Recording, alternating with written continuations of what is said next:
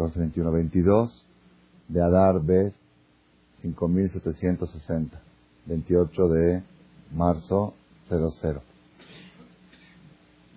Estamos nosotros ahora en una etapa muy interesante en el calendario hebreo. La etapa se llama entre Purim y Pesach. Aparentemente, Purim y Pesach no tienen ninguna relación. Son dos fiestas independientes. En el calendario hebreo, ustedes saben que hay 12 meses y los meses están enumerados de Ardil, así como los Goyim tienen el primero, el segundo, el mes, el mes primero, el segundo. Nosotros, ¿cuál es el primer mes? no, Nisan. En el, bíblicamente, ustedes cuando vean, por ejemplo, yo, Rosh Hashanah es bajo de Shashevi, en el mes séptimo. Ahora estamos en el mes, este mes que estamos ahora a dar, es el último mes de los meses. Sería el mes doceavo, que este año es treceavo. ¿Ok? No siempre tenemos treceavo. Este es el mes número trece. De Losha Azar. ¿Ok? Cada tres años nos toca trece meses. ¿Ok? Estamos finalizando el mes trece y vamos a comenzar la semana que entra en Rosh Hodesh el mes primero. aparentemente Purim y Pesach no están relacionados entre ellos. Uno es fin de año y otro es principio de año. ¿Ok? No vamos a entrar ahora en el tema de fin de año, por eso lo vamos a hablar la próxima semana, que es un día antes de Rosh Hodesh, explicar qué quiere decir principio de año. Principio de año, ¿para qué? ¿Ok? De todos modos, la Gemara dice así, Adar Marbim Besimcha. Desde que entra el mes de Adar, crece la alegría. La persona tiene que acrecentar la alegría, es un mes propicio para alegría. Eso es desde que entra el mes de Adar. Pero ahora estamos cuando sale el mes de Adar. Entonces, ¿cómo, cómo combina esto? Dice Rashi, que es comentarista número uno de todos los textos bíblicos del Talmud, dice Rashi así, ¿por qué en el mes de Adar, desde que entra el mes de Adar, acrecentan la alegría. Mi pene hapurim pesach Porque viene Purim y Pesach. Quiere decir, según esta interpretación de Rashi, lo que dice el Talmud, que cuando entra el mes de Adar acrecentan la alegría, no quiere que el mes de Adar es mes de alegría, sino empieza a acrecentar la alegría en el mes de Adar por medio de la festividad de Purim y la próxima festividad de Pesach. Entonces yo quiero buscar en la charla de esta noche un punto en común entre Purim y Pesach para poder entender la época interesante que nos encontramos nosotros ahora en el Inter. En realidad, nosotros sabemos que el pueblo judío en los últimos 200 años aproximadamente, o 150 años, ha sufrido, ha padecido un distanciamiento muy grande del judaísmo. Ahorita estamos otra vez en regreso, pero, por ejemplo, mi abuelita, Alea Shalom, me contó que en Damasco, donde ella nació, ella se escapó antes de la Primera Guerra Mundial, donde ella nació, ella se acuerda que una vez, una vez así en la historia se acuerda ella que hubo una persona en todo Damasco que fumó en Shabbat y a esa persona la excomulgaron de la comunidad igual como hoy a uno que se casa con una goy. Decir, ya, ya está fuera, ya me, fumó un Shabbat, me jalé el Shabbat, fuera, no, así me contó mi abuelita que así era la, la sociedad normal, o que era rarísimo una persona que ya dejó el Shabbat, ya estaba, ya es como que ya, ya pertenece a la iglesia, ya es, ya Barmina naciera. Hoy en día nos dicen, oye, mira fulano Shomer Shabbat, qué curioso, qué raro Shomer Shabbat, mira, él también les hizo Shomer Shabbat. ¿Ok? Así cambió, la, lamentablemente cambió la situación. Es decir, una persona me dijo hoy, dice Baruch Hashem, aquí en México, en México somos mil personas Shomer Shabbat. ¿Ya viste la novedad? ¿Ya viste la novedad? Somos 50 mil Yudim y mil Shomer Shabbat. ¿Ya viste qué grande? Si hubo un cambio, hubo, hubo un cambio en el pueblo de Israel, cosa que en los dos mil años de Galut no existió. En los dos mil años de exilio que estuvimos desde que se destruyó Betamikdash, eran 95 o 99% del pueblo de Israel eran respetuosos de la ley. No digo que eran fanáticos, algo, pero respetaban las bases del judaísmo como parte de la vida social, era, era comunitaria, era, era como ahora entendemos que es sobreentendido que hay que casarse con paisanos y todo, era entendido que hay que respetar Shabbat y hay que hacer Kiddush y Tevilá de la mujer. Eran cosas como que normales, no, era, no había algo raro. Y el que de repente dejaba eso, ya era como que se convirtió a otra religión, Barminan. Así era antes. Baruch Hashem ahora otra vez estaba empezando el movimiento de Teshuvah y todo es muy bonito. Pero quiero destacar un punto, un punto. Cuando los judíos se distanciaron del judaísmo, el judío va abandonando el judaísmo de a poco. Primero deja esto, después deja el otro. Cada vez van dejando una mitzvah, otra mitzvah. Generalmente van dejando las mitzvot, las más ligeras primero, después van dejando un poquito más graves. Una vez leí una, una historia un poco chistosa, risueña, pero tiene, tiene un mensaje relacionado con esto. Así cuentan, cuentan que una persona por primera vez llegó a la estación del tren. Por primera vez en su vida, no, apenas se inventó el tren. Llegó a la casilla donde venden los boletos y le dijo, ¿cómo, cómo se hace para viajar en tren? Dijo, compra usted un boleto y sube al tren. Le dice, ok, compró el boleto y las, como se dio cuenta el vendedor de la taquilla, se dio cuenta que era, era novato, dijo, mire señor, yo le voy a recomendar, cuando usted viaje, no viaje en el último vagón. No le recomiendo viajar en el último vagón. Está la locomotora adelante y el vagón último. Viaje en los del medio. ¿Por qué? Dice, ¿por qué?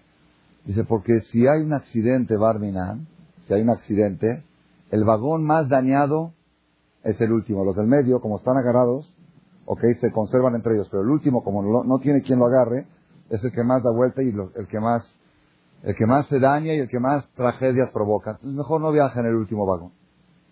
Este señor dijo, yo no entiendo, si el último vagón es el más perjudicado, ¿para qué lo ponen? Ok. Entonces le dijo, le dijo la vendedora de taquilla, le dijo, le dijo, si no pondrían este, pues el que sigue es el último. Siempre el último vagón es el más dañado. Igualmente pasa en el judaísmo. Cada persona en sus valores en sus valores religiosos o morales, tiene el último vagón. El último vagón es como el que más flojo, que de repente flojea. Por ejemplo, un ejemplo. Si para una persona el último vagón flojea, por ejemplo, en kosher. Un ejemplo, por decir algo, ¿ok? El papá es kosher, pero de repente va de vacaciones, flojea y come. Entonces su hijo, si llega a pasarle algo a su hijo, una tragedia, se pierde el último vagón, se perdió el kosher. Entonces, ¿qué le quedó? Un ejemplo, le quedó el Shabbat. Después al hijo ya es el último, el Shabbat ya es el último vagón. Entonces ya empieza a flojear un Shabbat, el nieto, y como el último vagón es el que quedó, ya ese es el que cayó. Así van quedando últimos vagones.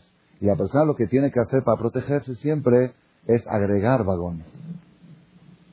Para que si se llega a dañar, que se dañe esto. ¿Ok? Y no ir acortando. Esa es una filosofía para dar a entender el mensaje. Lo que quiero llegar es esto. Los judíos cuando fueron alejándose del judaísmo, generalmente fue de a poco. Van dejando esto, van dejando lo otro, van dejando lo otro. Y sin embargo, hay, hay unas cosas que son las últimas en dejar, lo último en dejar. ¿Qué es lo último en dejar del judaísmo? Vamos a hablar en aspecto de, poniendo a un lado matrimonio mixto, ¿ok? Matrimonio mixto vamos a suponer que todavía está fuera de, oh, ¿ah? ¿Qué es lo último que, que cuidan? Brit Milá, hay otra cosa más que cuida toda la gente. Vamos a hablar en celebraciones del calendario. Yom Kippur. Yom Kippur la gran mayoría de los judíos respetan. La gran mayoría, el que más declaradamente no religioso es y come taref y hazir y todo, Yom Kippur es Yom Kippur. Yom Kippur, ¿ok? ¿Ah? Día del perdón, muchos, la mayoría ayunan, la mayoría del que no ayuna, no sé, pero hay una persona que dijo que en Kippur él come kosher. ¿Ok? okay. También eso existe. ¿Ok? Por un día al año come cosas. O como aquel que empezó a respetar la religión y dijo, va a empezar poco a poco, va a poner tefilín más en Shabbat. Al principio para empezar, porque después va a seguir. Bueno, eso es ignorancia. De todos, de todos modos, estoy un poquito la influencia de Purim, porque el martes pasado fue. De todos modos, la persona, Yom Kippur, mucha gente respeta Yom Kippur, pero yo encontré algo, investigando un poco más a fondo, hay algo que compite con Yom Kippur y quizá puede competir con Brit Milá también. Hay algo que Yehudim muy, muy, muy alejados respetan. Pesach. Pesach es una fiesta muy, muy rara, muy rara. Yo recuerdo una anécdota, les voy a contar, que me dejó mucha impresión. En la yeshiva donde yo estudiaba en Jerusalén, Koliakov, enfrente de la yeshiva, la yeshiva había comprado un terreno para construir un internado, porque no alcanzaban ya las habitaciones del edificio principal. Necesitaban 40 habitaciones más para los alumnos, porque ahí es con internado, comer y dormir. En el edificio pegado a ese terreno vivían mezclados religiosos y no religiosos. En el piso cuarto vivía una persona que era antirreligioso. Anti. Tal grado era antirreligioso que todos los viernes en la noche, a la hora de Kabbalah Shabbat, que en la Yeshiva estamos haciendo Kabbalah Shabbat, él arrancaba su carro y ponía el, eh, ¿cómo se dice? El, ah, no, no, no, no, no, no, ¿cómo se hace cuando? El, aceleraba con el este, con el brake, con el clutch, con el clutch, para que, para que haga ruido, así, él hacía ruido a propósito para, para así, para pudrir, para moler. Así contra, contra, me jalé Shabbat, pero en contra, no, no porque por comodidad, porque tiene que a la casa de la suegra, o porque, no, así para, contra, ok, por pudrir. Entonces, por supuesto, cuando la Yeshiva iba a construir el edificio al lado, pegado a su, a su edificio, el edificio de internado, pues por un anuncio, así, así es en Israel la ley, el municipio, cualquier vecino tiene derecho a oponerse y a presentar sus argumentos para, porque vamos a dar la licencia para construir una yeshiva en ese lugar. Y, y publican en todos los periódicos, ¿okay? y si en tres meses no hay ninguna oposición, dan la licencia. Tres meses no hubo ninguna oposición más que una este vecino. Dijo, de ninguna manera acepto que construyan un internado al lado de mi casa. Y había muchos problemas, todo estaba, ya estaba el dinero, ya estaban los proyectos, ya estaba la ilusión, ya estaba, los alumnos ya vivían en departamentos rentados porque no alcanzaban internado, ya estaban esperando la inauguración, estaba el donador, estaba todo, y había un Mishnun que no da, y si no da su firma, no hay, no hay licencia, y si no hay licencia, ahí sí, ahí sí traen tractores. Ahí sí yo he visto tractores derribando knis. No, les vale. Derriban el knis de todo, con raíz y con todo. Yo lo he visto con mis ojos. ahí no hay, ahí no se puede jugar. ¿Ah? Ahí no hay sin permiso, no hay mordidas, no hay nada. Ahí sin permiso vienen Zabarizá. Entonces, mi maestro Rabad estaba muy, muy preocupado, ¿qué va a hacer? ¿Qué no va a hacer? Y le decía a los alumnos, por favor, no molesten a este vecino, porque de repente pasaban coches en Shabbat y los alumnos gritaban, Shabbat, Shabbat, prohibido, haram. Ahí en Israel está esa política de religiosos. Mi maestro decía, ustedes, por favor, los alumnos de Yeshiva, no intervengan en esas manifestaciones porque necesitamos sacar la licencia, necesitamos que, y si ponemos a enojar a este vecino, peor, tenemos que tratarlo bien y hacerle un poco de INE, ¿ok? Una vez, mi maestro, el Rabades, fue a hablar con él personalmente, con el vecino este y le dijo, ¿por qué, ¿por qué estás tan en contra de nosotros? ¿Por qué esto? ¿Por qué otro? Le dijo, no, porque yo ya no puedo soportar que cada día hay más religiosos aquí. Yo cuando me compré mi departamento, aquí era una zona muy tranquila, muy normal, como le digamos, y ahora se está haciendo muy shejorá, muy negra, y, y esto y lo otro, ¿qué? Ya saben todos los argumentos, y esto y lo otro. Entonces, el Señor aparte argumentó que la propiedad baja de valor un departamento que vale 150 mil dólares y está al lado de una yeshiva, baja a 120. Entonces está perdiendo, económicamente está perdiendo. Entonces el Rab vino y le dijo, tengo una oferta para tu departamento de 180. Hay un señor que porque está al lado de la yeshiva, quiere, quiere pagar 30 mil dólares más del valor normal. ¿Aceptas? Dijo, de ninguna manera. Yo de aquí no me muevo. Pero le dijo, con ese dinero tú te vas a una shona, un barrio giloni, un barrio no religioso, y compras dos departamentos. Porque en los barrios no religiosos es mucho más barato. ¿Por qué? ¿Por qué es más barato? A ver, digan ustedes. Porque el no religioso le vale donde vivir, puede vivir acá, allá. El religioso quiere vivir en ambiente donde no, no circulan coches en Shabbat, donde... Entonces, como ya tiene un, como tiene una, una característica especial ese lugar, hace que suban los departamentos. Es sabido eso. Todo lugar donde se, se meten religiosos, de repente las propiedades suben. Es bueno para los inversionistas si quieren saber. Donde van a hacer una colonia religiosa, compra. Dos, dos años sube el departamento al doble. Es sabido, está comprobado en todas partes. Dijo, toma 180 mil dólares, hay una persona que los quiere, está interesado, y cómprate dos departamentos donde quieras, en todo Israel. Dijo, yo de aquí no me muevo. Y si, ¿por qué? Esto le voy a decir por qué. Dice, yo ya había considerado la opción de cambiar de lugar. Porque ya vi que se está haciendo muy religioso, está una yeshiva enfrente. Me molesta todo el tipo, veo estos religiosos rezando. Y no les de choque. Pero este Pesaj sucedió algo que me hizo cambiar de opinión. ¿Qué pasó? Dice, yo no respeto nada, no respeto Kipú, no respeto nada, nada. Pero Pesaj, la verdad, Pesaj sí respeto. Pesaj, como Matano, como Jamés. En la mitad de Pesaj vino mi hijo de 11 años y me dice, papi, llévame a comer falafel. ¿Saben qué es falafel? Van árabe con falafel.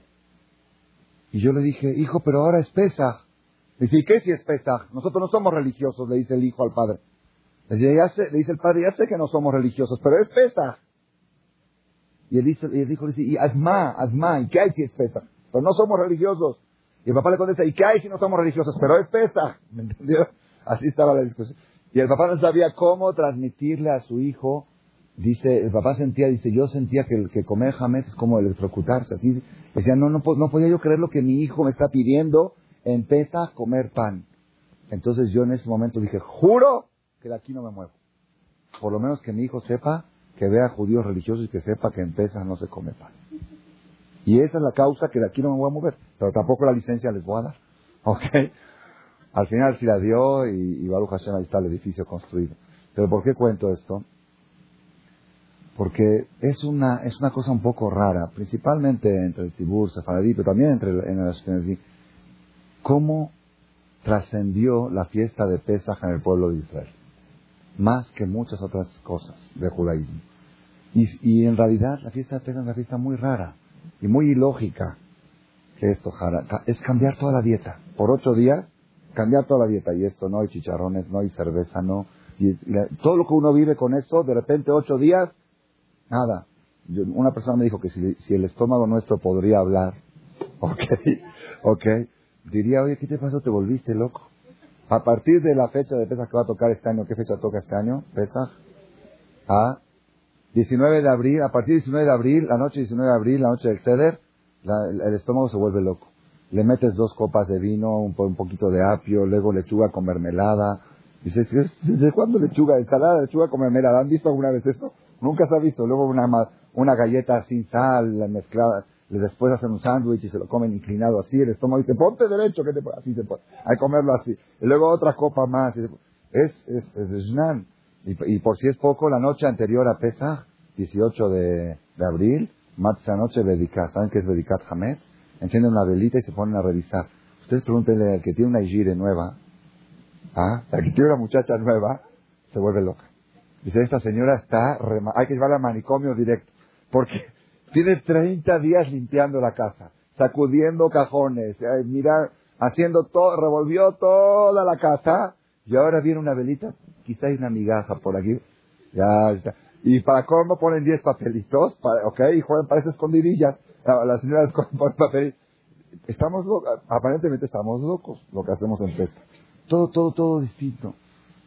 Entonces uno dice, ¿cómo es posible que una fiesta tan ilógica, todavía Purim, Purim yo entiendo que lo respeten los no religiosos. ¿Por qué? Es una fiesta de disfraces, de chupe, de, botella, whisky. Vamos, ¿por qué no? Hay un dicho que dice en hebreo, No hace falta causa para festejar. En Siba, vamos. Hay que tomar, vamos. Donde hay para comer y tomar, vamos. Entonces Purim todavía se entiende. Pero pesa. Yo pensé así, mamá, es algo, algo muy raro, muy curioso. Pesach es una de las fiestas más ilógicas que existe dentro del judaísmo.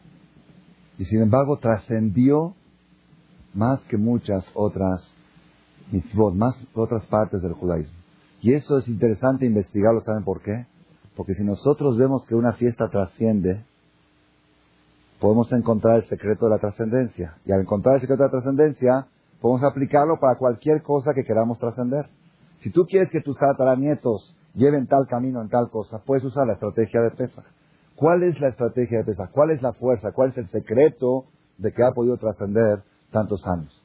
Por otra parte, Purim, yo así lo, lo estuve manejando. Purim es una cosa rara que los religiosos la respetan.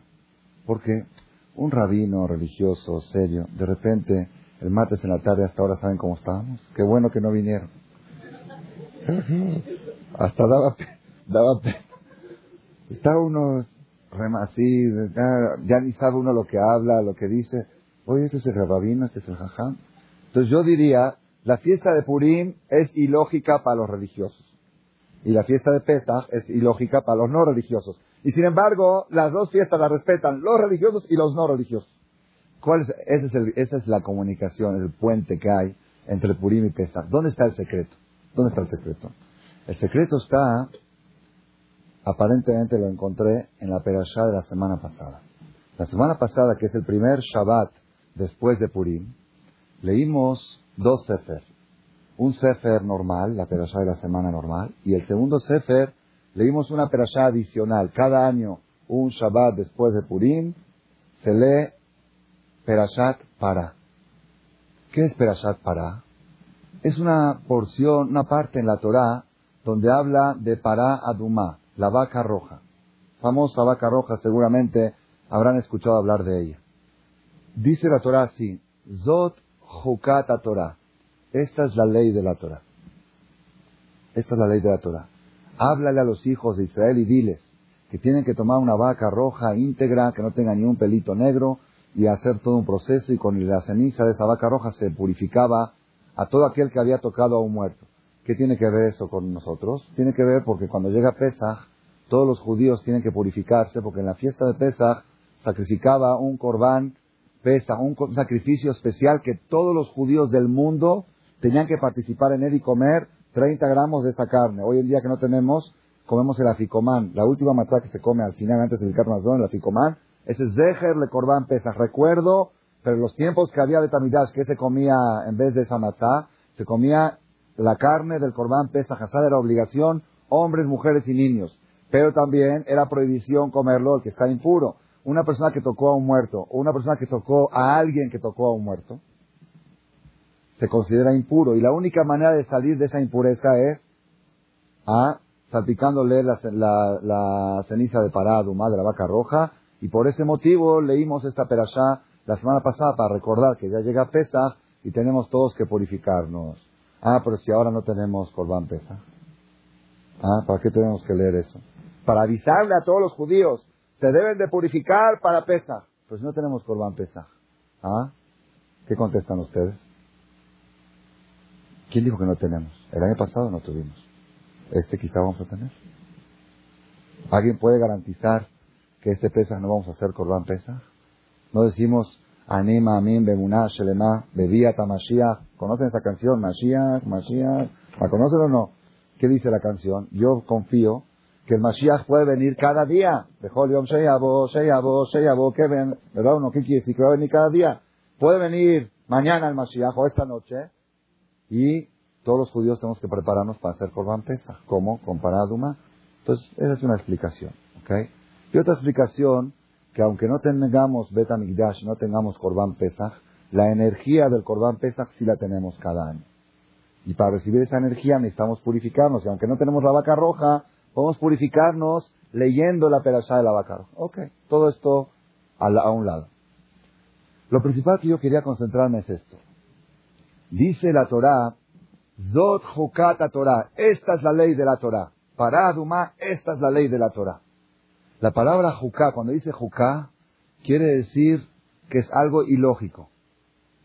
En el, en el judaísmo tenemos leyes que son lógicas, tenemos preceptos que no son ni lógicos ni ilógicos. Ponerte filín, son cosas que es mitzvah, no está en contra de la lógica, Tampoco yo lo hubiera inventado solo, Dios ordenó, lo respeto, la mesuzá, eso no es ilógico. Pero hay hukim, hukim son cosas ilógicas. ¿Ok? ¿Qué es ilógico? Por ejemplo, carne y leche. ¿Por qué? La carne 100% kosher. Buenísima. Muy buena carne. Por Shabbat Kodesh. Mitzvah de comer carne en Shabbat. La leche, super kosher. Mitzvah de tomarle, comer leche en Shavuot. Leche, kasher, bien, todo muy bien. De repente los pones juntos. Hicieron ¿Qué pasó? ¿Cómo de dos cosas buenas se hace algo malo? Es contra la lógica. No tiene lógica. La lana, vestirse una prenda de lana, no hay ningún problema. Vestirse una prenda de lino, no hay ningún problema, kosher. Mezclas un hilo de lana con uno de lino, taref. Shatnez. ¿Qué lógica tiene? Eso es contra. Eso se llama hukim. Hok. Hok quiere decir, es que no entiendo, está en contra de la lógica. Otra de las cosas que es hukim es la paraduma, la vaca roja que leímos la semana pasada. ¿Por qué es contra la lógica? Dice la Torah que viene el Cohen y salpica la ceniza de la vaca roja al impuro. Y después que, después que le salpicó, al entrar en contacto con esa ceniza, se purificó, ya está puro. Pero hay un problema. El Cohen que salpicó, se hizo impuro. No, porque tocó la ceniza. Dice la Torah, todo el que toca la ceniza de la vaca roja se hace impuro. Aquel que le salpican se impurifica y aquel que salpicó como la tocó se hizo impuro. A ver, ¿cómo puede ser que el mismo material provoca dos cosas contradictorias? A uno lo purifica y al que lo salpicó lo impurifica. Es una cosa en contra de la lógica. Y viene la Torah y dice, Zot Hokata Torah, esta es la ley de la Torah. Dice Rashi, Rashi y comentarista de la Biblia, en Números, capítulo creo que 12, dice Rashi así, mi pene sheaumota olam monimet Israel, porque los goim, los goim, monim, ¿qué es monim? Provocan a Israel con esta mitzvah, los, los pudren, como se dice monim, es como pudrir, pudren a Israel con esta mitzvah, les preguntan, mata mieshva, ¿qué lógica tiene esta mitzvah? ¿Cómo es posible, fíjese a tal grado que el rey Salomón, el rey Salomón, Shlomo Amelech, el hombre más inteligente de la historia, él dijo así, Amar kama, yo pensé que yo era inteligente. El rey Salomón llegó a entender el motivo de todas las mitzvot de la Torah. y cuando llegó a esta, dijo, levanto las manos. Profundizó, profundizó, buscó y buscó y no encontró motivo. No encontró, dice, no puede ser. ¿Cómo puede ser que a uno purifique y a otro lo impurifique? No entiendo. Y se quedó así el rey Salomón. Dijo, todo entiendo menos esto. Esa mitzvah leímos el Shabbat pasado en la Perashá.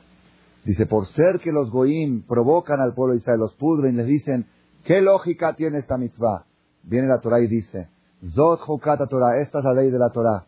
Hukah hakakti gezerá gazarti, en leja reshut la jarea. Yo estipulé, dice Dios, yo estipulé esta ley, yo estipulé este decreto y no tienes permiso de cuestionarlo. No tienes permiso de censurarlo. Así es, punto.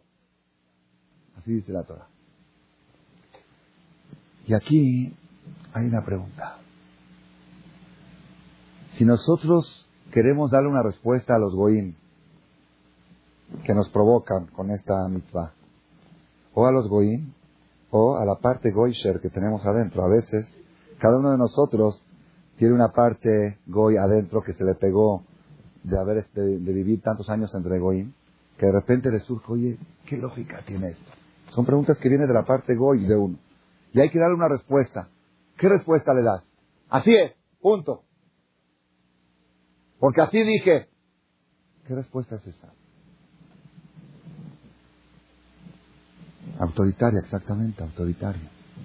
Moray Brabotay, yo en este momento, en esta charla, no voy a dar una explicación más amplia. Tengo un cassette que recomiendo mucho que quiera escucharlo, está exhibido ahí afuera. Se llama El sacrificio de la lógica. Ese cassette, ahí se explica con amplitud todo este tema, ¿ok? Ahí explico cuál es la lógica de hacer lo ilógico. La lógica de hacer lo ilógico, ¿ok? Explicando con lógica cuál es la lógica judía que nos lleva a cumplir cosas contra la lógica. Pero yo quiero ahora agarrar un punto más sentimental. Si una persona, vamos a tomar así, una persona quiere llegar al nivel más alto de acercamiento al Creador. El nivel más alto de todos esos está escrito en Maimónides, en Bajie, en Nachmanides. El nivel más alto que hay, ¿saben cuál es? ¿Cuál es el nivel más alto? ¿Quién puede decir? El nivel más alto de acercamiento a Dios. Beata et Adonai Eloheja. Sentir amor por Dios. Es el nivel más alto. Es una de las cosas más difíciles de llegar en la vida. Amor, amor. ¿Qué quiere decir amor? Bejol le va con todo tu corazón, ubjol nafsheja, y con todo tu alma, ubjol no deja, y con todo tu dinero. ¿Qué quiere decir amor? Amor quiere decir cuando la persona está dispuesta a dar todo por alguien. Esa es la prueba de amor. ¿Ok? Llegar a amar a Dios es una de las cosas más, una de las tareas más elevadas que existe en el judaísmo.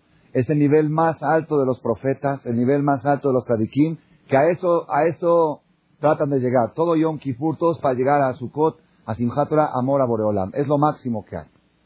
¿Ok? Sin embargo, la persona puede preguntar, ¿cómo puedo yo llegar a amar a Dios? Si no siento amor por Él. No siento amor por Él. Una vez una mujer le preguntó a su marido, ¿ok? Demuestra lo que me quieres. Demuéstrame que me quieres. Porque ustedes saben que las mujeres, Baruch Hashem, son arqueólogas. ¿Saben que son arqueólogas? Investigan, investigan, buscan, buscan. No, porque una vez me dejaste plantada, porque una vez esto. Son señales que no me quieres. Entonces, siempre así me enseñaron a mí cuando me prepararon para el matrimonio. Me enseñaron que tienes que saber que la, cuando tú llegas a tu casa, tu mujer puso un florero en la mesa, a ver si le dices algo. A ver si dices, qué bonito. Y si no, no la quieres. Bueno, pues ya nos casamos, ya nos enamoramos, ya te demostré que te quise, firmé en el Knis, te juré ante el Torah. Demuestran. Así, Hashem, no va a entrar, no va a entrar ahora en detalle, en detalles por qué es así, ¿ok? Son temas un poco más amplios y más complicados. Pero de todos modos, viene la mujer y le dice al marido, yo no estoy segura que tú me quieres. Tú, como me dijo una vez este, una señora, le dijo a su marido enfrente de mí cuando vinieron para terapia, le dice, tú no me quieres, tú me necesitas. Pues, ¿Está bien?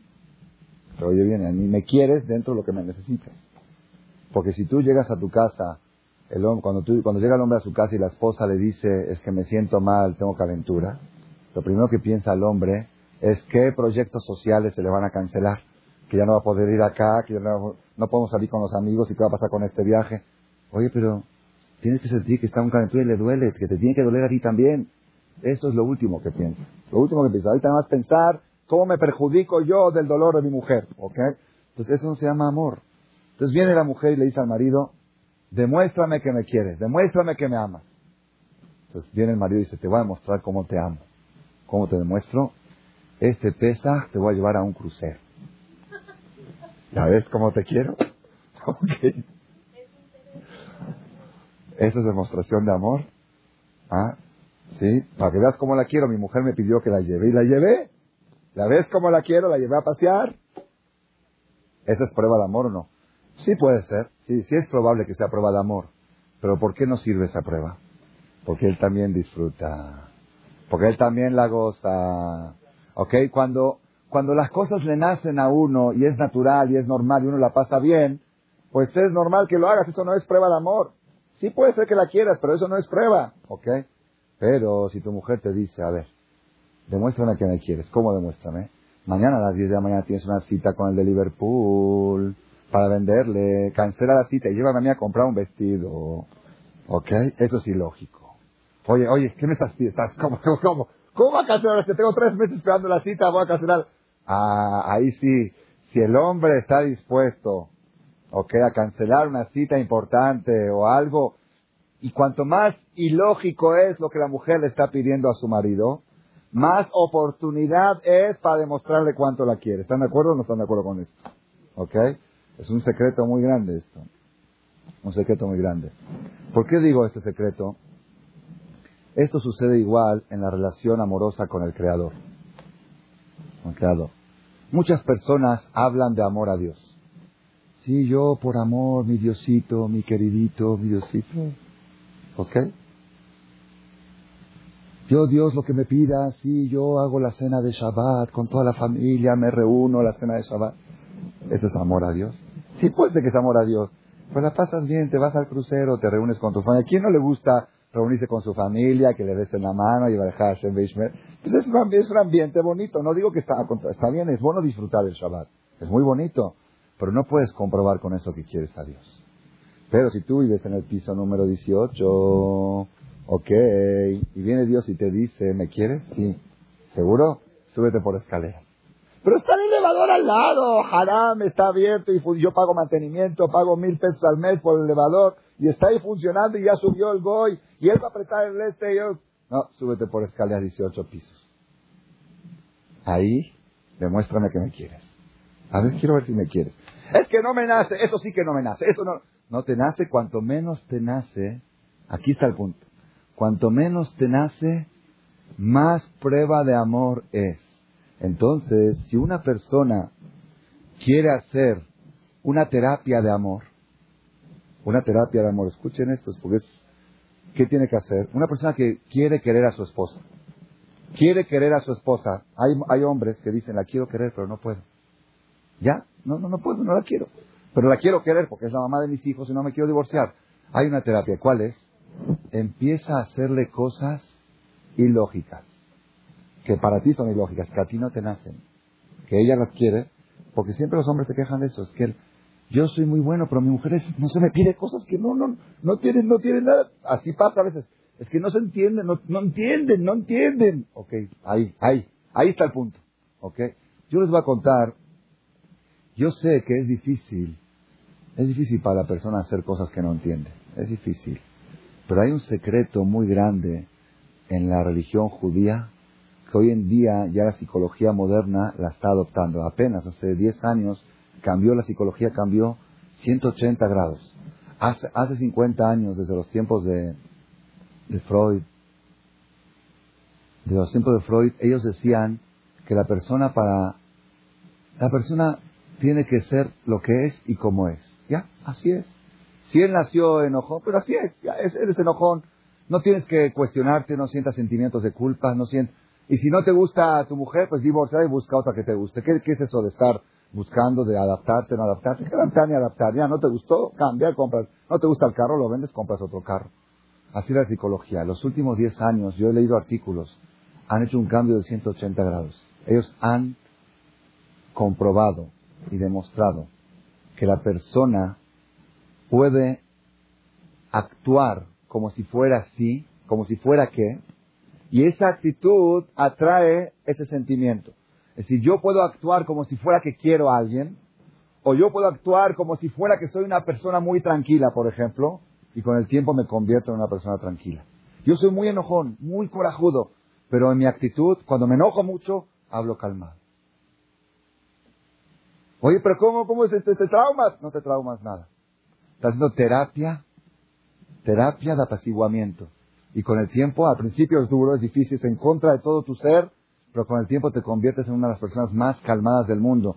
Yo conozco, eso se llama en hebreo, Naase Benishma. Naase Benishma, el pueblo de Israel le dijeron a Dios cuando fueron a recibir la Torah, haremos y entenderemos.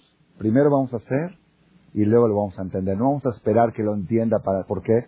Si yo tengo que entenderlo para hacerlo, entonces ya no es amor. Entonces es amor a mi lógica, respeto lo que dice mi lógica. Pero si yo hago cosas sin entender, después con el tiempo las voy a llegar a, llevar a entender. Hoy en día, la psicología, yo recibí hace unos, hace unas semanas, dos semanas, recibí por email, no sé quién me lo mandó, de repente me mandan cosas. Así gente que encuentra cosas buenas para que yo las aplique en mis conferencias. No sé quién, no vi remitente, no encontré, no se veía bien, porque era un artículo, era un attach, no sé, y a veces mandan virus, también uno le da miedo, no sé. De Kitsur les voy a decir lo que, lo que contaba la historia. La historia cuenta así. Dice que un señor, pudo haber sido verídico o pudo no, no sé, pero el mensaje es poderosísimo. Un señor llegó con el rabino. Y le dijo, Rabino, tengo un problema muy grave, muy, muy grave. ¿Cuál es el problema? Matrimonio. Mi matrimonio está quebrado. Tengo 20 años de casado y ya no puedo más, no puedo más.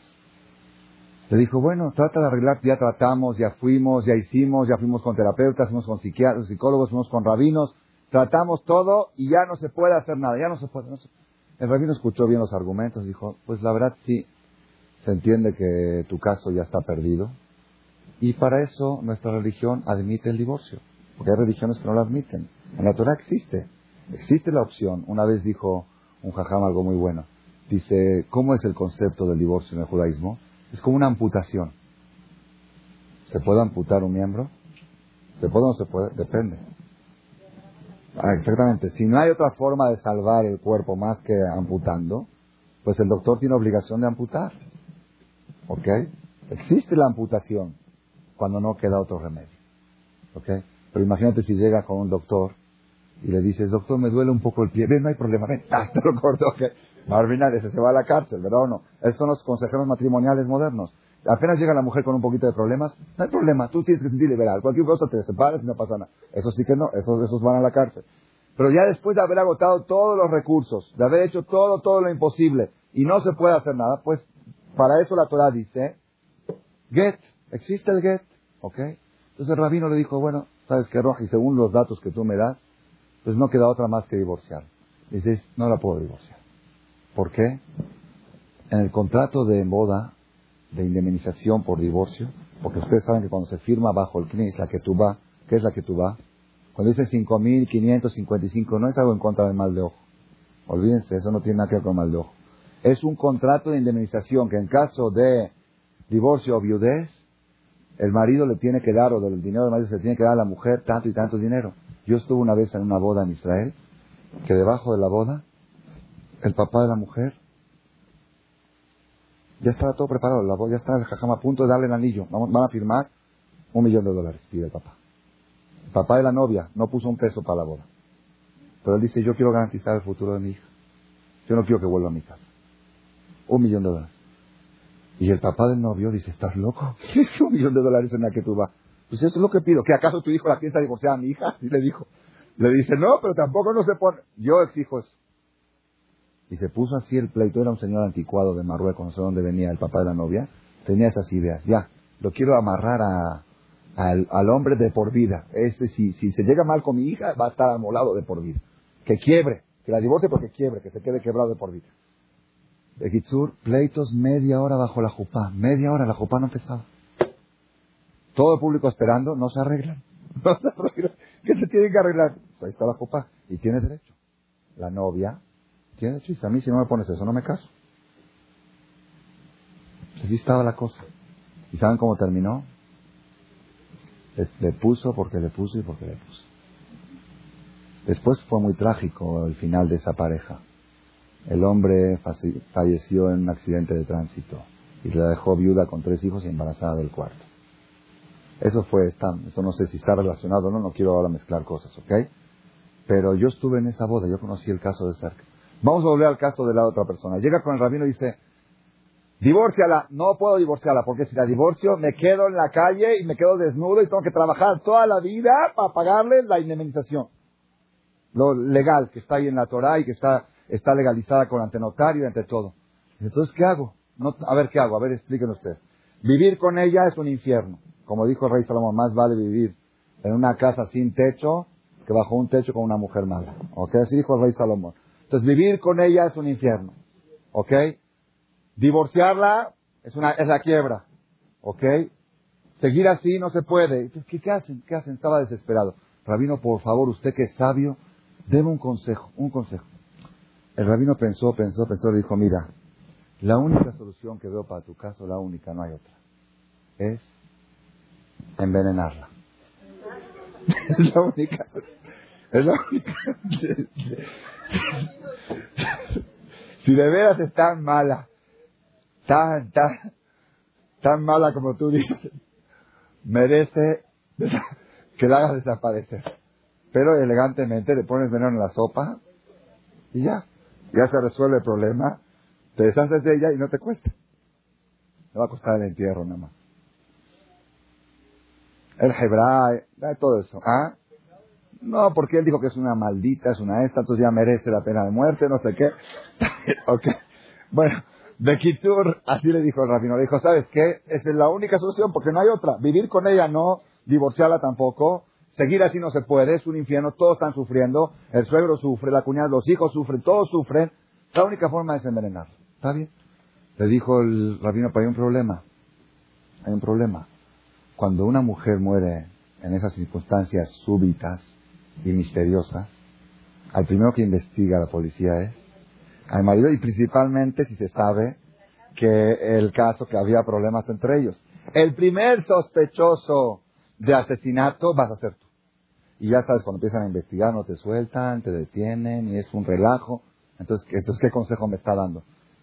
Dice, mira, podemos hacer un plan así, pero tiene que ser muy secreto entre tú y yo. ¿Ok? Dice, como todos saben que ustedes se peleaban y se llevaban mal y todo, el primer sospechoso que vaya a la cárcel va a ser tú. Entonces tú tienes que ahora, durante un año, empezar a fingir como que la quieres. Traerle flores, ir abrazados por la calle, vestirla, llevarla a paseo. Empezar a hacer un cambio de 180 grados. Todo, pero fingir todo durante un año para como que la gente diga, oye, mira, es una pareja ejemplar, no hay como ellos, mira cómo se llevan, mira cómo se quieren, para que el día que la envenenes, lo único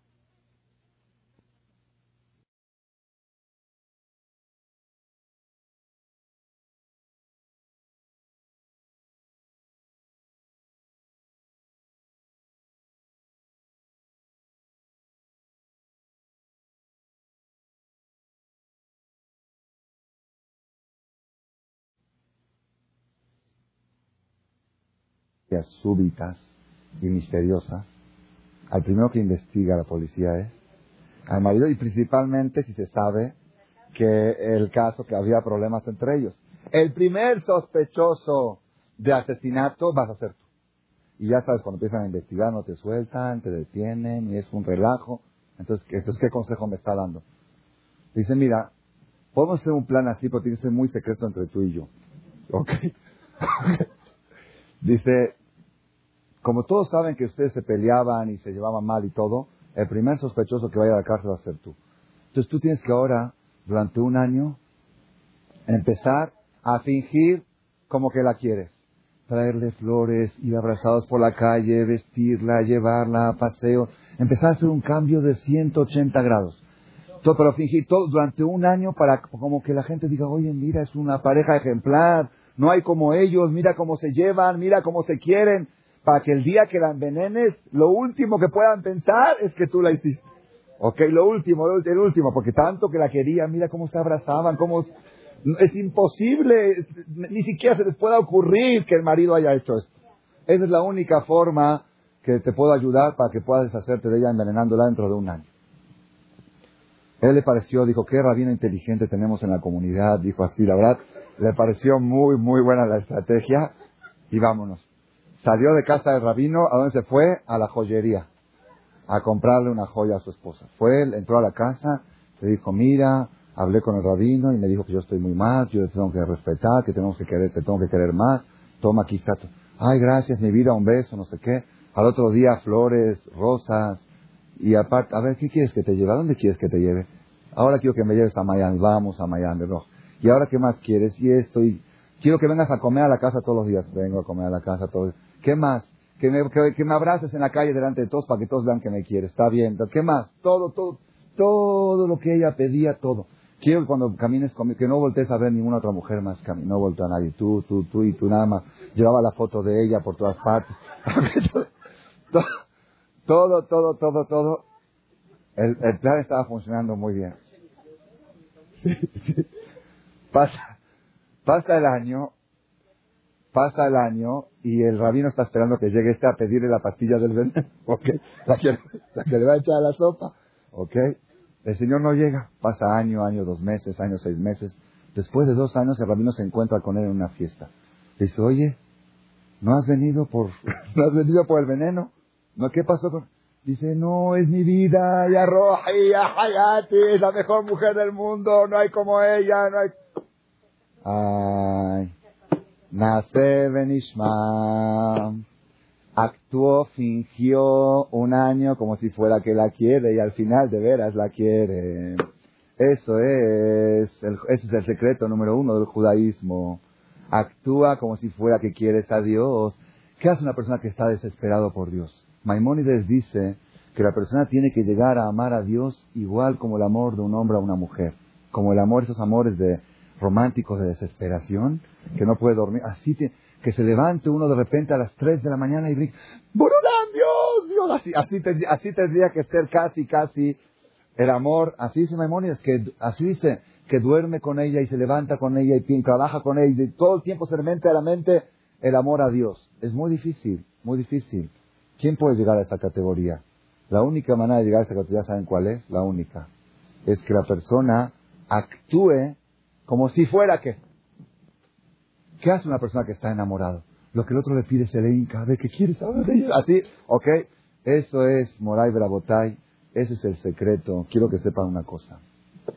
La fiesta de Pesach, si ustedes quieren saber por qué ha trascendido en la historia, ¿por qué? Porque nuestras abuelitas y bisabuelas, tatarabuelas, desde un mes antes de Pesach decían, espérate, no pongas aquí, ya viene Pesach, ya viene Pesach, y ya viene Pesach.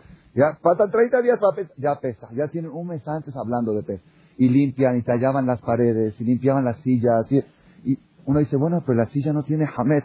Quizás se le pegó algo ahí de rosca en la silla. ¿Qué se puede pegar? Pero así, así eran nuestras abuelas y bisabuelas. Esa, todo este relajo, todo este movimiento que se hacía antes de Pesa, por si hay una migaja, es lo más ilógico que existe en el judaísmo. Lo más ilógico. Y como es tan ilógico, eso genera amor. Porque una persona enamorado hace cosas ilógicas. Y una persona que hace cosas ilógicas se enamora. Ese es el secreto que quería transmitirles la noche de hoy. Hashem, nosotros tenemos que saber, Rabotai, tenemos que saber cuál es la lógica de hacer cosas ilógicas. La lógica es muy sencilla. ¿Por qué la persona, cuando tiene en quién confiar, por ejemplo, el Mashal, un ejemplo, una persona llega con el doctor, doctor me duele acá, me duele allá. Doctor le receta, le dice, mira, tienes que tomar cada ocho horas esto, y cada seis horas esto, y después tienes que ir acá, y una semana no comas esto, y tres semanas haces esto, y dos semanas. ¿Qué lógica tiene? Te cambia todo el doctor. Sin embargo, vas a la farmacia como un corderito. Por favor, me da esta, me da la otra. Y el farmacéutico le pregunta al paciente, ¿para qué lo quiere? ¿Cómo para qué? ¿Para curarme? ¿Quién le dijo que esto lo va a curar? Pues el doctor. Oye, quizá el doctor te está engañando. Quizá te está mintiendo. ¿Qué dice uno? ¿Cómo crees? ¿El doctor va a engañar? ¿El doctor tiene algún interés? ¿Ustedes conocen algún doctor que tiene algún interés? ¿Qué interés puede tener el doctor? Ustedes saben que cada año los doctores cambian de recetas porque cambian los contratos con laboratorios. ¿Sabían eso?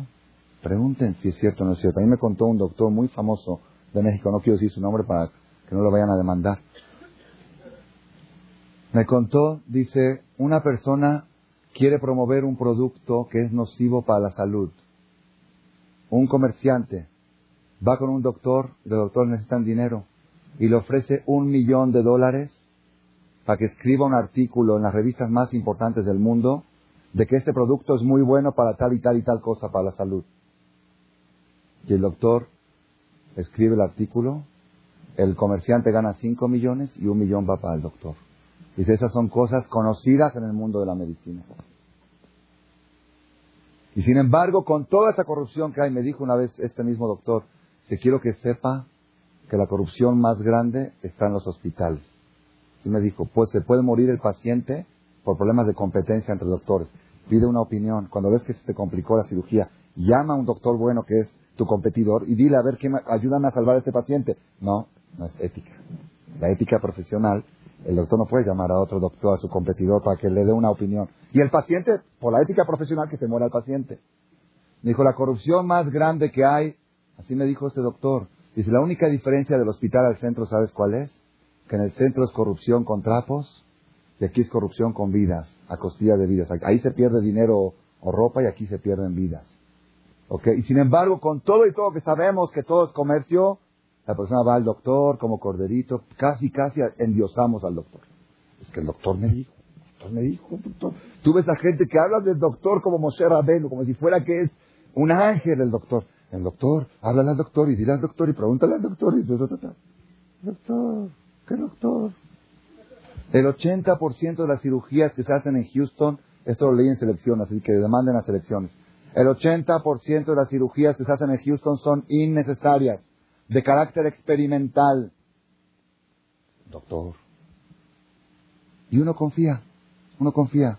Una vez preguntó un jajam, dice así, ¿por qué la persona cuando va a hacerse una cirugía, investiga quién es el doctor, cuántas veces operó, cuántas veces dejó muertos a pacientes en el quirófano?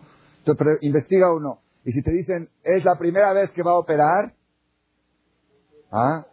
Pero si todos los doctores tienen que operar primero, sí que pruebe con otro, no conmigo, ¿ok? Nadie quiere, nadie quiere ser este experimental, ¿verdad o no? Preguntó el Jajam, el Rab Kanievski, el Stipe, el Rab Kanievski, dice, ¿por qué cuando una persona va a viajar en avión, no pregunta quién es el piloto? A todos los pilotos tienen su primer vuelo comercial. ¿Es verdad o no es verdad? Vuelan 100 horas no comerciales, así es el examen para poder, tienen que volar 100 horas no comerciales, y después, por primera vez, un vuelo de Mexicana, México-Nueva York. Primera vez. Entonces, ¿por qué cuando vas a viajar con mexicano preguntas, a ver, por favor, quiero saber cuál es el rey, cuál es el récord de este piloto? ¿Cuántos vuelos hizo? ¿Cuántos aviones estuvieron por caer? ¿Cuántos choques? ¿Cuántos accidentes? Uno sube al avión con mexicana, mexicana de aviación. Dijo el jajam, porque en el avión, ¿por qué en el avión no investigas tanto? Porque en el avión el piloto viaja contigo. Y en el quirófano el doctor no se va contigo. Si el doctor comete un error, ¿quién paga el pato? El paciente. En el piloto, tú sabes que el piloto quiere vivir también. Entonces, como el piloto quiere vivir, estás seguro que como él quiere vivir, va a cuidar mi vida también. Pero el paciente una vez le dijo, cuando el papá se tenía que operar, una vez de la hernia, estaba en el quirófano, estaba pálido, pálido. Le dice el doctor, señor, ¿por qué está asustado? Usted no va a hacer nada, yo voy a hacer todo. Usted nada más Usted nada más ponga el cuerpo, le dice. Usted nada más ponga el cuerpo, yo hago todo. Justamente por eso estoy asustado, porque usted si pasa algo, a usted no le pasa nada. Usted hasta va a cobrar también su cirugía. Inclusive. Entonces, volvemos otra vez. La persona, sin embargo, con todo eso que sabemos, todo eso, uno va al doctor, le da receta, confía, va a la farmacia, compra, gasta, y de repente le preguntas, oye, ¿y ahora por qué no comes eh, carne? Es que el doctor me dijo, por el colesterol, y ahora, ¿por qué estás tomando esto? Es que el doctor, el doctor, el doctor, receta, parece, parece diez mandamientos. La, receta del doctor la respeta como los diez mandamientos. ¿Quién? El doctor. ¿Ok? Viene Dios y dice, Ani Hashem Rofeja. Yo soy Dios tu doctor. Yo soy Dios tu doctor, nada más con una diferencia. Yo sí no tengo ningún interés. Yo no necesito nada de nadie. Yo no necesito que me paguen la consulta ni la visita. Yo no necesito nada. Yo soy tu doctor, que lo único que quiero es que estés sano. Lo único que quiero es que te vaya bien, lo único. Entonces, ahora sí confía en mí. Si confías en el doctor físico, sabiendo que tiene intereses creados, ¿no vas a confiar en aquel doctor que no tiene ningún interés creado? Ah, ¿y por qué cuando el doctor te receta no investigas? ¿Por qué no investigas si esta medicina me va a curar? ¿Sabes por qué? Porque tú dices, yo no entiendo nada de medicina. Yo no estudié en la facultad. El doctor sabe, el doctor estudió, el doctor sabe. El doctor sabe, Dios también sabe. Así como confías en el doctor y no investigas, yo tengo, yo tengo un, eh, un CD que me regaló un alumno mío que le edita el libro. Hay un diccionario de especialidades farmacéuticas. PLM se llama. ¿Lo conocen?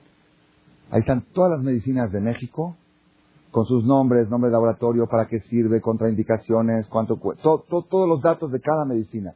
Está en, como sección amarilla está, y aparte me lo dieron en CD. Entonces yo pongo, me duele la cabeza, dolor de cabeza, están en todas las medicinas que hay. ¿Puede funcionar así? No puede funcionar así. porque Si tú no eres experto en medicina, no puedes agarrar un libro de recetario y, y autorrecetarte. Porque el chiste es saber el diagnóstico, saber exacto. Dios Boreolam es el doctor infalible, el doctor que sabe diagnosticar. Conoce, ¿Por qué conoce el diagnóstico? Porque Él fabricó a este cuerpo, Él fabricó a este alma. Cuando la persona sabe que tiene en quién confiar, que tienen quien confiar, eso le genera una tranquilidad y una alegría, una alegría muy especial, muy especial. Yo les voy a decir, estaba muy en duda yo el tema de la charla de hoy, diez minutos antes de la conferencia decidí este tema. ¿Por qué? Tenía un problema con Internet. Yo vivo mucho de Internet porque todos los emails, la gente me manda email, casi 10, 15 emails diarios. Tengo que contestarlos. Algunos son para consejos, otros son para pedidos de libros, Agadá de Pesa, Maxorim. Todo el tiempo tengo que estar en comunicación. Tres, cuatro veces al día abro mi email. Desde las seis de la tarde estoy tratando de abrir y no puedo. Abro el email y dice, no, no, eh, página, esta página no se puede abrir y no sé qué. Busqué con Internet Explorer, busqué con Outlook, busqué con, con busqué todas las formas que creo que puedo abrirlas de otra manera y el Internet funciona bien, la navegación funciona bien, email no puedo bajar.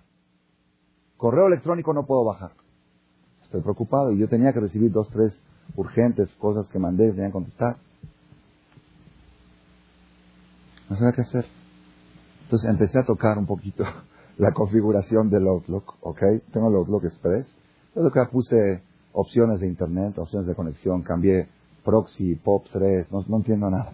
Son lenguajes, eh, tipo de servidor, POP3, POP3, puse POP4, dije a ver si POP4. De Kitsur, cada vez que iba cambiando se me complicaban más las cosas. Ahora ya ni se abre, la computadora quedó parada. Entonces, quise regresar a como estaba antes y ya no podía, ya no me acordaba porque no anoté como estaba escrito antes una angustia, estuve, perdí hoy tres, cuatro horas nada más tratando de cambiar la configuración y cada vez me enredaba peor. Porque no, el que no sabe, pues no sabe, yo no conozco configuración de Internet. Si tomo un curso quizá voy a saber, pero no conozco. Ya después, pero yo soy muy orgulloso así, me gusta ser autodidacta. Pero ya me rendí, levanté las manos, diez minutos antes de la conferencia, marqué a soporte técnico. Marqué a soporte técnico. Trabaja 365 días del año, menos Shabbat. Menos Shabbat porque es de Yudim, la, la, la esta. Marqué soporte me atendió el Señor. Dice, métase a tal lugar, clic. Habla acá, clic. ¿Cómo dice ahí eso? Cámbiale, ahí póngale que sí, aquí póngale que no. Aquí pon... clic, clic, clic, clic, clic. Bajé a la queja. En tres minutos resolví. Pero ¿saben cómo yo me sentía cuando estaba conectado con él? Cuando estaba hablando por el teléfono con él, yo hacía, yo hacía clic sin preguntarle. Entonces, ¿y por qué clic aquí? ¿Y por qué clic allá? Te estoy diciendo, en ese cuadrito ponle clic, el otro quítale el clic. ¿Por qué? Porque él sabe, porque él, eso es, eso, ok, es lo que nos dice Dios. Haz clic en la matzá, haz clic en el maror, quita el jamés, pon esto. ¿Y por qué? ¿Por qué? Porque él sabe, tú, tú conoces de, de alma, tú entiendes cosas. Eso le da a uno mucha tranquilidad. Cuando estás conectado con el soporte, nosotros los judíos estamos conectados con el soporte técnico. Este es nuestro soporte técnico, el Humash, la Biblia, la Torah. Este es soporte técnico.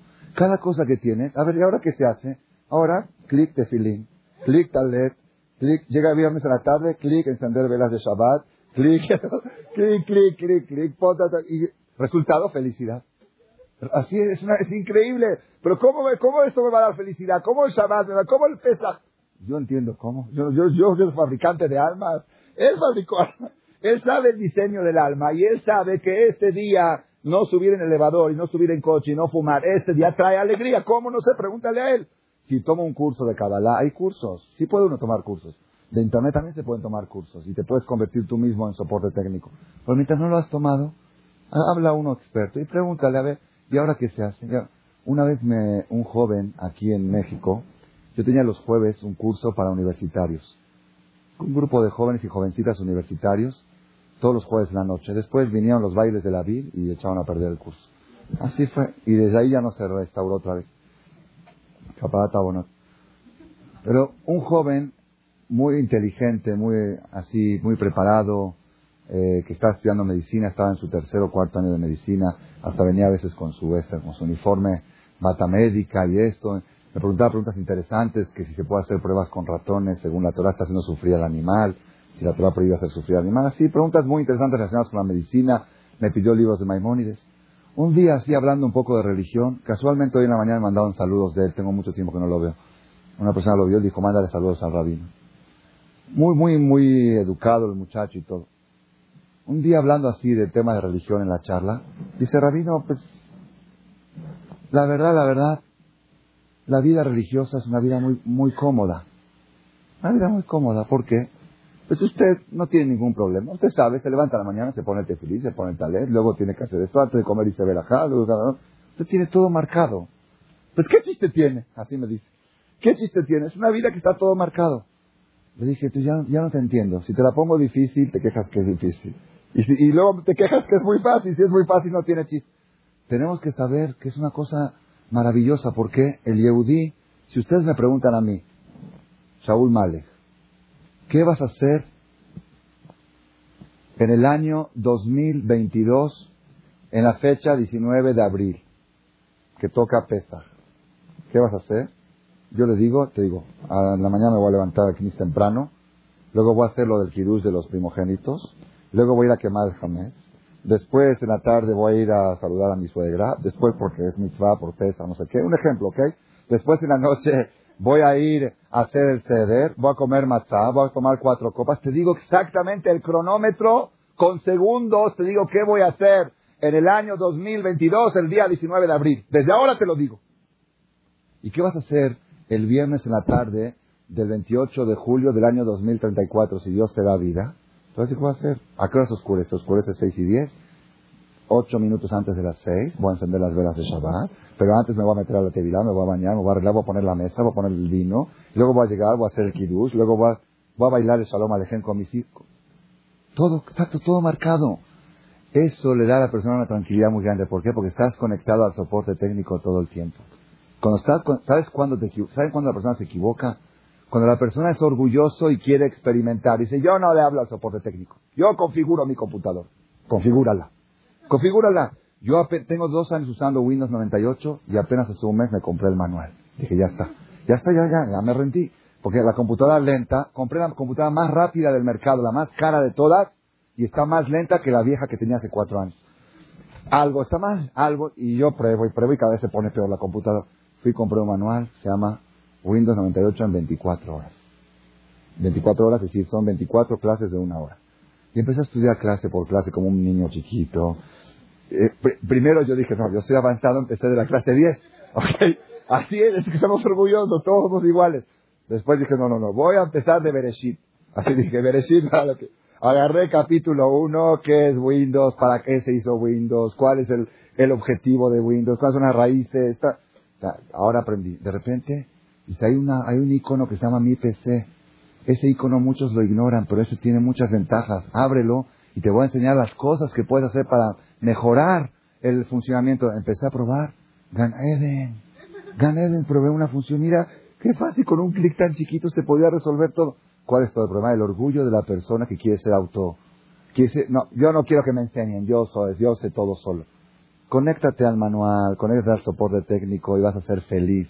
Yo estoy feliz de la vida. Créeme lo que desde que compré el manual, una semana lo compré, exactamente ocho días. Un día antes de Purim.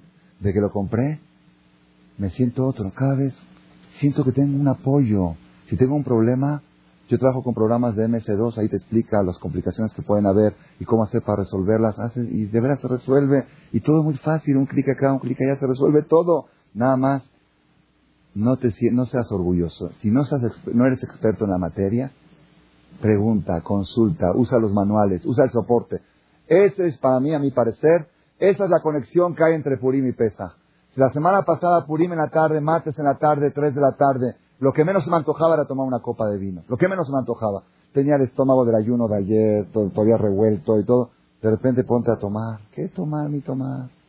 Yo, yo soy rabino, tomar delante de la gente, Mohamed, Moharam, ¿Qué va a pensar la gente? ¿Qué van a decir? que viene por primera ¿Qué piensa Nijir? Hoy en la mañana yo me metí a la a Tevilá y escuché, escuché dos, dos, dos hablando. Un Ijir nuevo que tengo y el Ijir viejo Mejía. Y le pregunté al Ijir nuevo, oye, ¿por qué estaba disfrazado el rabino? Así le pregunto yo, escuché, ¿por qué estaba disfrazado el rabino el día de, ese día que vinieron aquí la gente? Porque estaba mareado el Ijir. Primero vio que vinieron todos a rezar ¿ok? En ayunas de la noche, todos, todos estaban así serios, escuchando la Megilá, cada letra. De repente se van, al otro día vienen otra vez a rezar, sacan el Sefer, parece Yom Kippur. De repente en la tarde vienen, ponen la mesa, eh, está, se volvió loco, el Goy se volvió loco, ¿ok?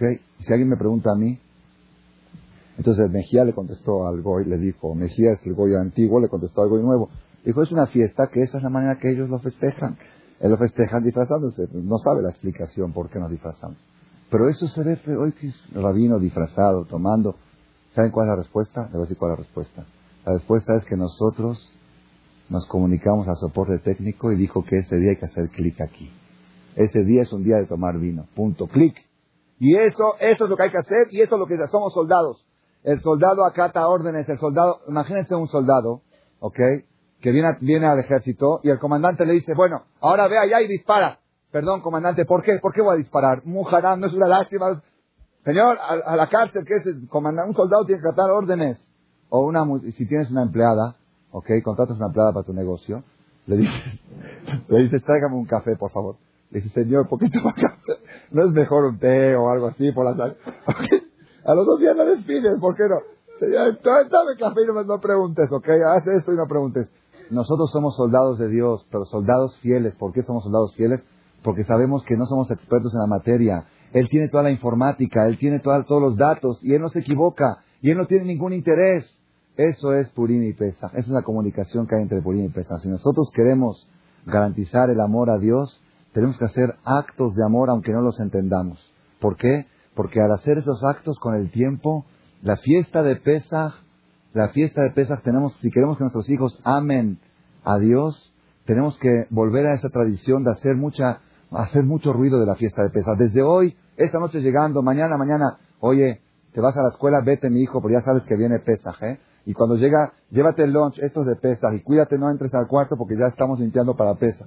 Pesach, Pesach, Pesach, mételo y mételo y todo eso va a entrar en la sangre. Que tengamos el zehut, que, que tengamos el zehut todos nosotros de esta fiesta, tener este año un Pesach, Kasher, Besameach en Jerusalén Kodesh Amén. Gracias por su atención a este shiur del Rab Malech. Les recordamos que pueden visitar la nueva página de shemtov.org en el internet www shemtov.org. Actualmente la página cuenta con varias secciones. Noticias sobre las actividades de Shem Tov a nivel mundial, escuchar o bajar las últimas conferencias del Rab Malek, escuchar o bajar la alajá del día, imprimir o estudiar desde su computadora la perashá de la semana, estudio diario de Gemara, Daf Yomi en español, sincronizar su iPod con podcast, un manual para crear su propio CD de las conferencias que existen en la red, adquirir libros con entregas internacionales con la metodología del Rav Malek de español, fonética y hebreo simultáneamente, así como ubicar las ciudades en donde se reparten CDs a nivel mundial. Es que la misbot y muchas gracias.